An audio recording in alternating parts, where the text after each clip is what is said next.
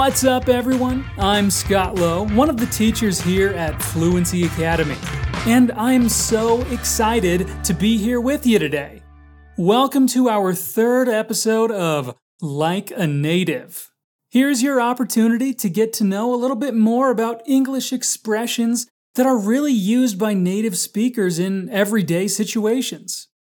In this week's episode, I bring out some expressions that you might not be familiar with because, let me be honest with you, these expressions are pretty difficult to get. But no worries, I'm here to help you out. Anyways, let's dive in. I'd bet dollars to donuts that you've already heard expressions like ballpark figure, off base, out of someone's league, touch base, being used in conversations. Or maybe you found some of them in movies, TV series, or even while listening to music. It is indeed very common to hear those expressions on a daily basis. But do you know where they come from? Well, they're from one of the most beloved sports in the USA. Haven't you got any clue? Well, folks, today we're talking about baseball. I'm sure that when watching an American movie or TV series, you've probably seen a baseball game being played or even people wearing a baseball team uniform.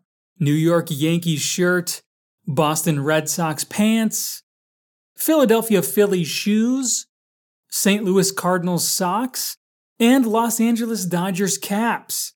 By the way, the St. Louis Cardinals, well, that's my team. Go Cards! Anyway, this game is so popular among Americans not only because of the game's own history, but also because baseball is all about family history, family relationship.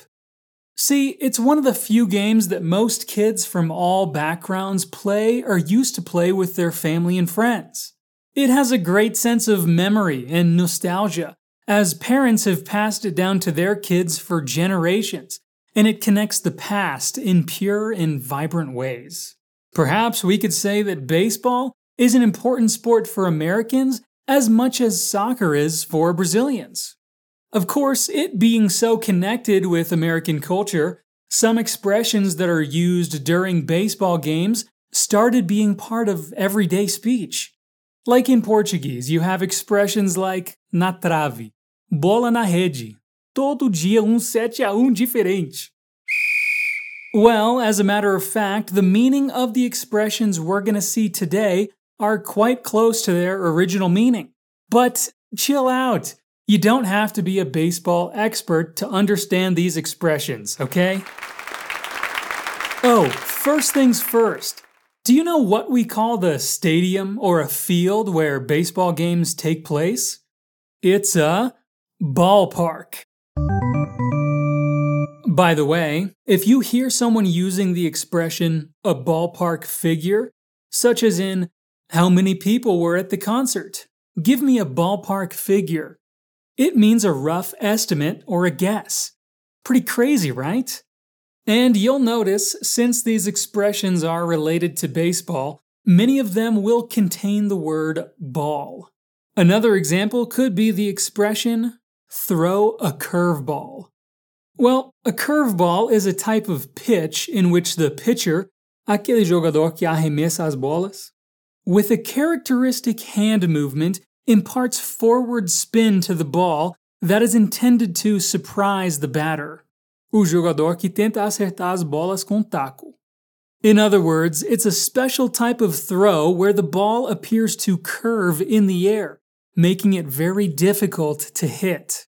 So, in everyday speech, throw a curveball, such as in the sentence, he really threw me a curveball when he told me his car broke down, means to surprise someone with something that's unpleasant to deal with.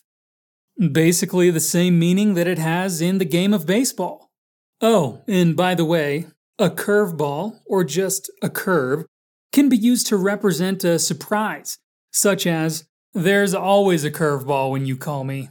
What about to touch base? Have you ever heard this one? Well, in baseball, players must touch each of the four bases in order to score a run, or a point.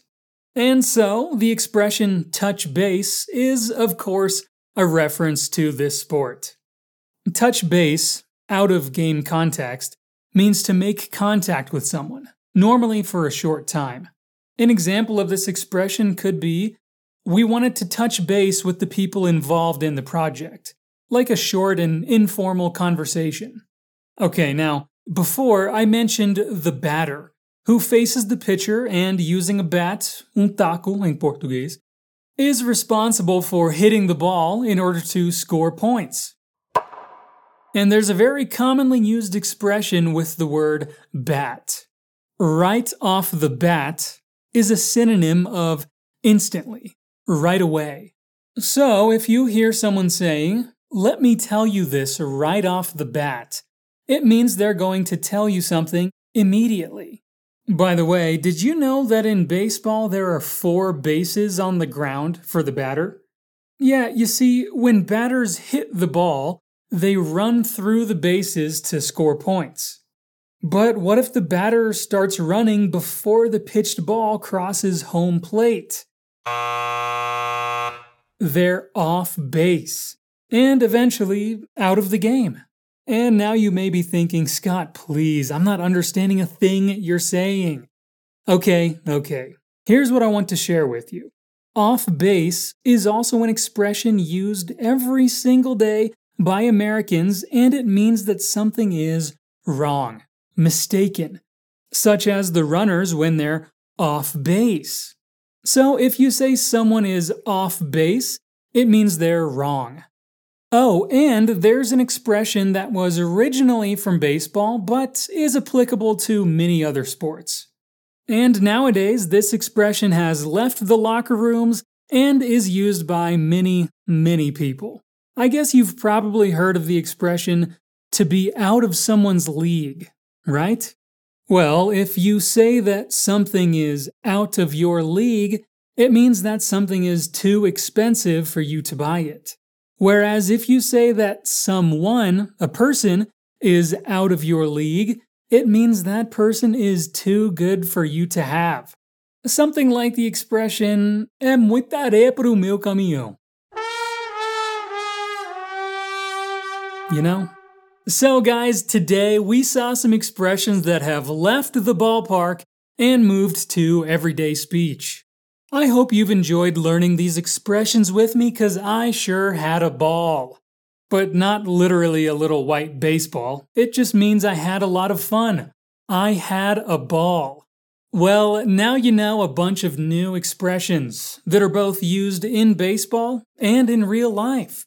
And this is the point of Like a Native, teaching you to talk like a native.